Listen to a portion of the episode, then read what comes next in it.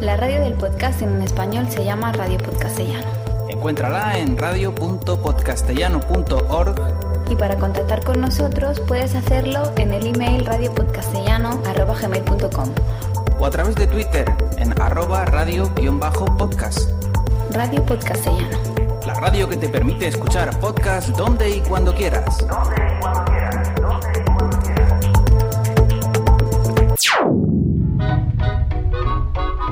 ¿Estás pensando en montar tu propio podcast y no sabes cómo empezar? ¿Crees que ya es hora que los oyentes tomen la palabra? ¿Estás aburrido de escuchar día a día los mismos podcasts? ¿Quieres decirle cara a cara a tu podcaster favorito lo que opinas de él y su programa?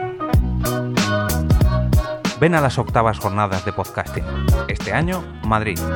4, 5 y 6 de octubre. Hotel Rafael Hoteles Atocha. Calle Méndez Álvaro, número 30. Madrid. Recuerda reservar tu plaza.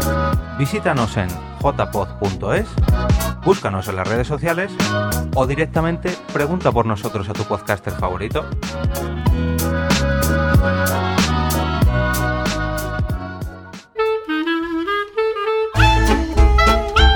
Ya que no escribo, hablo.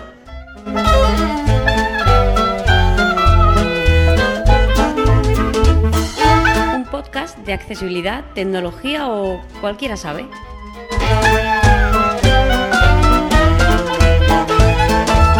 www.jmortiz.es Buenas, muy buenas a todos. Eh, esta es la primera vez que hago un, un directo en Spreaker y bueno, a ver qué tal sale la historia. Pues hoy, bienvenidos al número episodio, digo, el número 10 creo que es, de Ya que no escribo hablo, y hoy se llama así, Mi derecho al pataleo. Hoy estoy cabreado, mm, sinceramente, y creo que quien haya leído mi timeline de Twitter hoy sabrá, sabrá por qué es. Eh, hace, bueno, un, un par de semanas o por ahí, o hace un no, la semana pasada, yo voy con retraso con los podcasts, escuché el, el número 100 de charlas en el que hablaban con, con con arroba patuflinks en, Twitter, como él dice, del podcast que graba eh, casi diariamente eh, que se llama Apps Mac en 8 minutos, que os lo recomiendo a todos si no lo escucháis. Eh, también había escuchado a Cristian previamente hablar de una estación meteorológica que se podía manejar y visualizar sus datos en el iPhone. Es la, aplicación, es la estación meteorológica de Netatmo. Pues yo como soy un friki, como me dice mi cuñado, un cacharrero, como me gusta más llamarme a mí, pues me, encantó la idea de poder tener datos meteorológicos de tu zona, de tu casa, eh, en tu iPhone eh, y bueno, poder visualizarlo donde, donde tú quisieras, ¿no? Mm, Y siempre tener controlada tu casa, tanto fuera como dentro. Me pareció una idea genial y me pareció un uso de la tecnología pues, eh, pues espectacular. Entonces, eh, escuchando el podcast, eh, pues bueno, vi la estación. La estación cuesta sobre 170 euros, no es nada barata. Y escuchando el podcast, que escuché a Cristian que se podían eh, enviar invitaciones para ver los datos de la, de la estación, ¿no?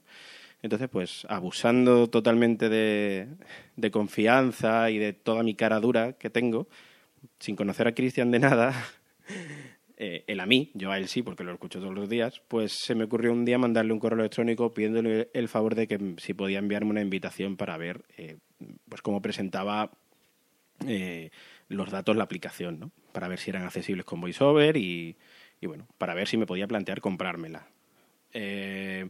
Yo había estado probando la aplicación que tiene un modo de prueba y te, busca la estación meteorológica más cercana que tú tengas. Porque eh, según contaron ellos en el podcast, eh, cuando tú configuras tu estación meteorológica, permite que mm, tú compartas tus datos eh, con, con otra gente, si tú quieres. Em, solo los datos externos, ¿vale? Porque por medidas de seguridad y estas historias. Entonces Cristian muy amablemente me mandó una invitación, que se lo agradezco en el alma, y oh mi sorpresa, cuando yo abro esa invitación y vi un montón de cosas totalmente accesibles. La temperatura exterior, la, tem- la sensación térmica, la, eh, la humedad, el, el- el- el- estado del aire, la temperatura, la temperatura interior, la humedad interior, el, soni- el, ru- el nivel de ruido interior, bueno, un montón de cosas. ¿Qué pasa? Que yo me estaba perdiendo, pues lo que él contaba. Eh, mm, también mm, otras cosas que tiene muy buena, que es el poder, el histórico, ¿no? Los gráficos históricos de ver lo que ha pasado en los últimos días. Cosa que es hasta cierto modo comprensible. Porque, bueno, se muestran gráficos de subida y bajada y tal y cual, es comprensible. Y yo ya tenía, estaba mentalizado en que, bueno, podía pasar sin eso. Pero se me ocurrió preguntarle a Cristian, que yo le había oído decir que existían predicciones también en esa pantalla principal sobre la temperatura que iba a hacer en los próximos días, la- el, la- el porcentaje de lluvia y todo este tipo de cosas, ¿no? Y él me dijo que sí, que sí, que, que eso aparecía en la pantalla principal también como gráfico. Entonces, claro, eso ya mm, tampoco es accesible y eso ya me parece bastante más importante. Me parece básico.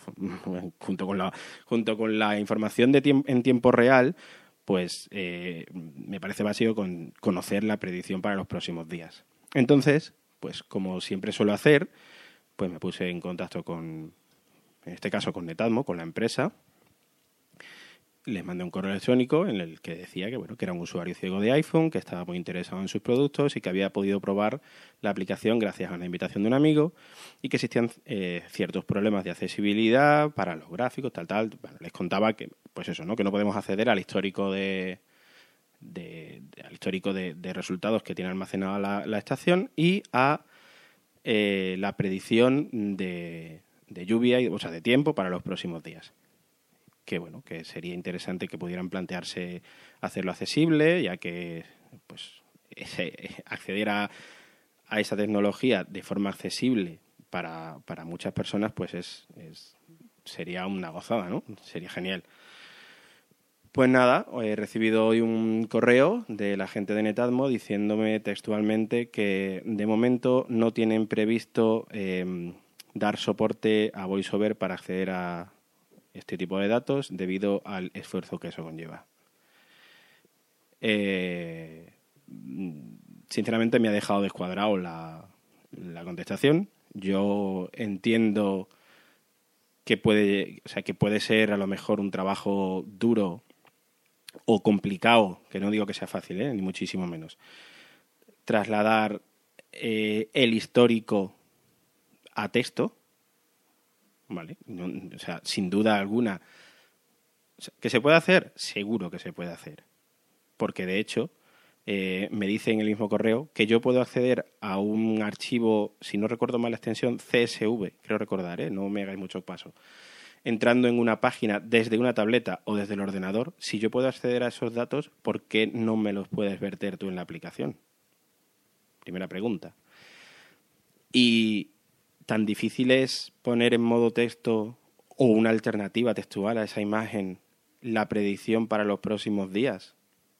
Mm, Yo creo que no es eh, un, gasto de tiempo y de desarrollo eh, impresionante, ¿no? Estamos hablando de que cada estación cuesta 170 euros. Eh, de todas maneras, mm, no sé, es, es, es la manera de contestar, ¿no? Ese, no lo tenemos previsto por ahora y, además con toda la pinta de que no lo vamos a hacer. Mm, no lo sé. Eh, me, podía, podían haber dicho lo mismo de, de mil maneras diferentes, ¿no? Me podía haber dicho, pues es un trabajo eh, muy complicado, ahora mismo estamos con otras cosas, nos lo apuntamos en nuestra lista de prioridades, eh, nos lo plantearemos a un futuro, mm, no lo sé. Cualquier respuesta menos directamente cerrar la puerta. Y así, de, aquella, de esa manera tan, tan así. Y no sé. Eh, no sé, a lo mejor alguno de vosotros os parece una solemne tontería, pero mm, en el fondo de esta, de esta cuestión, la moraleja de esto no es que Netatmo no quiera hacer su aplicación accesible.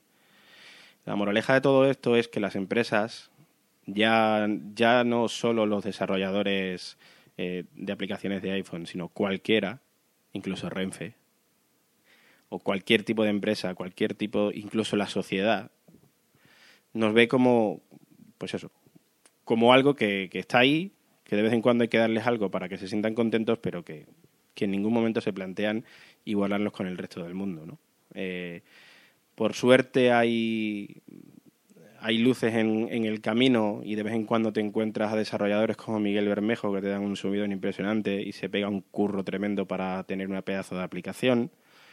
Otros muchos desarrolladores de la App Store que, el, que como la gente de Radium, por ejemplo, que les mandas correos y enseguida te atienden y, solucionan cosas o el desarrollador de NewsRack que le pides una que le preguntas si tu aplicación es accesible y te manda un código para que la pruebes y, y, le digas lo que tiene que cambiar. No sé, hay mucha gente que sí, pero hay mucha gente también que, que bueno, que ni siquiera se es que ni siquiera se lo plantea. Ni siquiera se lo plantea, entonces pues es lo que yo decía en Twitter esta mañana, ¿no? que hasta que hasta que la sociedad y las empresas no nos vean como clientes potenciales pues la cosa la cosa seguirá igual. Eh, yo hay una cosa que suelo decir cuando me toca dar algún curso cuando me toca dar alguna charla es que, que los ciegos también tenemos dinero los ciegos o las personas con discapacidad también tenemos dinero y además por lo menos a mí me gusta gastarlo no lo sé. Eh, yo muchas veces me pregunto si es que mi dinero vale menos que el de los demás o, o, o, yo soy de una clase inferior al resto o no lo sé. Ya os digo, hoy hoy es el derecho el, mi, dere, mi día de derecho al pataleo. A lo mejor a vosotros os parece os parece exagerado, pero bueno, es lo que tocaba hoy. Hala, ya me he desahogado. Muchas gracias a todos y, y un saludo. Y por cierto, eh, el que tuviera ilusión de comprarse una aplicación, o sea, una estación meteorológica de Netatmo, pues que obre en consecuencia. Gracias a todos.